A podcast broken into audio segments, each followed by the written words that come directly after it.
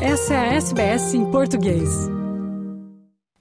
Olá, estes são os destaques em português do noticiário da SBS desta terça-feira, 14 de novembro de 2023. O noticiário em português é produzido às segundas, terças e quartas-feiras. Na sua companhia hoje, Fernando Vives. SBS. O SBS. SBS. SBS. SBS Radio. O Rental Affordability Index, uma pesquisa periódica que mostra o panorama do mercado de aluguel na Austrália, divulgou seus últimos números. E eles confirmam que os moradores de aluguel no país já vêm sentindo na pele.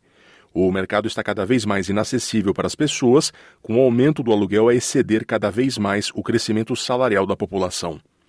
Os números mostram uma piora no índice em todas as cidades australianas, exceto Canberra e Hobart, nos últimos 12 meses. Segundo a ABC, Sydney continua a ser a capital menos acessível do país, com um declínio de 13% no índice, enquanto Melbourne e Perth registraram declínios de 10% cada uma. E agora as áreas regionais também estão sentindo os efeitos. As áreas regionais de Queensland são hoje o lugar menos acessível na Austrália quando comparada à renda da população com os atuais preços de aluguel.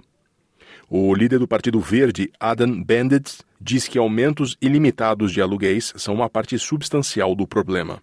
They knew this High Court decision was coming. They should have had legislation into the Parliament this week to deal with it. We need to hear from the Attorney General, from the Immigration Minister, as to what they're doing, and most importantly, when are we going to have legislation to address this? As opiniões parecem estar divididas sobre se a guerra em Gaza tornou a Austrália um lugar menos seguro à medida que as manifestações e confrontos entre manifestantes continuam nas principais capitais do país. Uma pesquisa da Resolve, publicada em nove jornais, revelou que 36% das pessoas acreditam que a Austrália está menos segura, 32% discordam e 32% não têm certeza. Durante um debate acalorado no parlamento, o primeiro-ministro Antônio Albanese apelou aos políticos que não colaborem com um clima de tensão entre acusações de que a posição do Partido Trabalhista sobre as atividades militares de Israel em Gaza serem ou não serem inaceitáveis. O ministro do NDIS, Bill Shorten, disse ao programa Today do Canal 9 que a posição do governo tem sido consistente ao pedir uma pausa humanitária em vez de um cessar-fogo total. The Prime Minister stood up and I thought very uh, comprehensively uh, backed in what the Foreign Minister said. And as for the fundamental issue, uh, what we've called for is a humanitarian pause like the United States. Mm. ultimately, one day we would like to see enduring peace. A oposição federal pediu mais transparência do governo após a libertação de dezenas de imigrantes detidos por tempo indeterminado no país e territórios associados.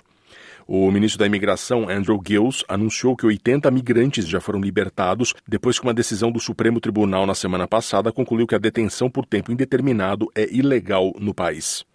Esta decisão é uma reversão de uma decisão tomada há duas décadas e foi proferida no caso de um homem do povo Rohingya de Myanmar que enfrentava a perspectiva de detenção perpétua porque nenhum país o reassentava por conta de uma condenação criminal por abuso sexual de crianças. O procurador-geral Mark Dreyfus disse que o governo agirá de forma consistente com as ordens do tribunal, mas também está a considerar a sua resposta à decisão, o que inclui uma possível lei em meio a preocupações com a segurança da comunidade. O porta-voz da oposição para a imigração, Dan Tehan, disse ao Sunrise do Canal 7 que o governo já deveria ter organizado uma lei para impedir a libertação de imigrantes que possam representar um risco para a comunidade. They knew this High Court decision was coming.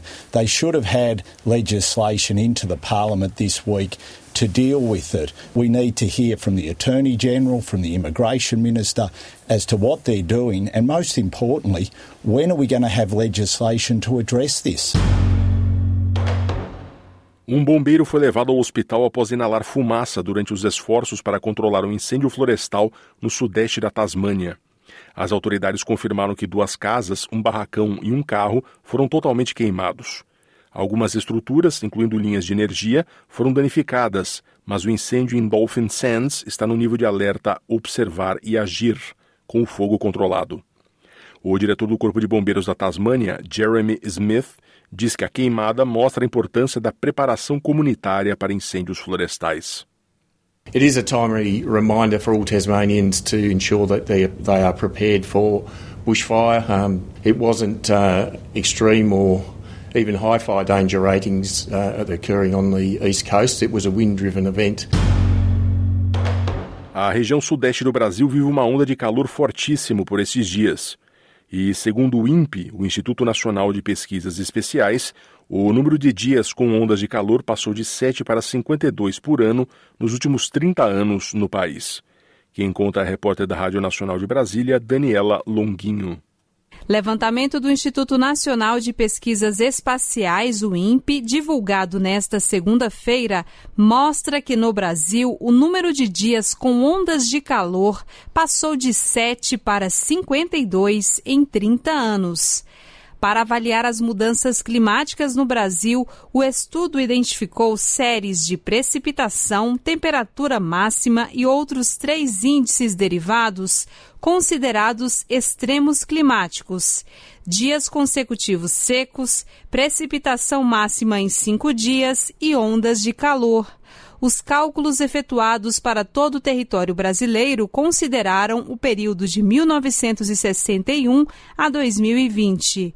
Entre 1961 e 1990, o número de dias com ondas de calor não ultrapassava 7.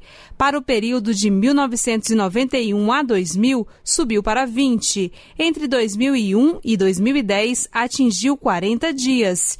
E de 2011 a 2020, o número de dias com onda de calor chegou a 52. Outro exemplo é a variação da temperatura máxima no Nordeste, que era de 30,7 graus Celsius entre 1961 e 1990 e subiu gradualmente para 31,2, depois 31,6, atingindo 32,2 graus Celsius no período entre 2011 e 2020. Entre 2011 e 2020, o levantamento aponta para o contraste entre duas regiões do país.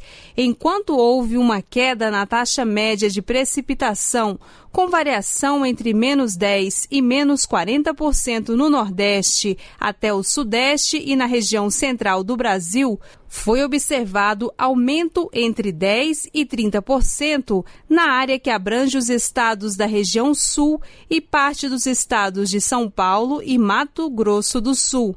Os mapas também mostram que a região sul vem sendo afetada pelas chuvas extremas ao longo das últimas décadas, passando de 140 para 160 milímetros. No levantamento foram considerados dados de 1.252 estações meteorológicas convencionais e um total de 11.473 pluviômetros para dados de precipitação. Da Rádio Nacional em Brasília, Daniela Longuinho. Curta, compartilhe, comente.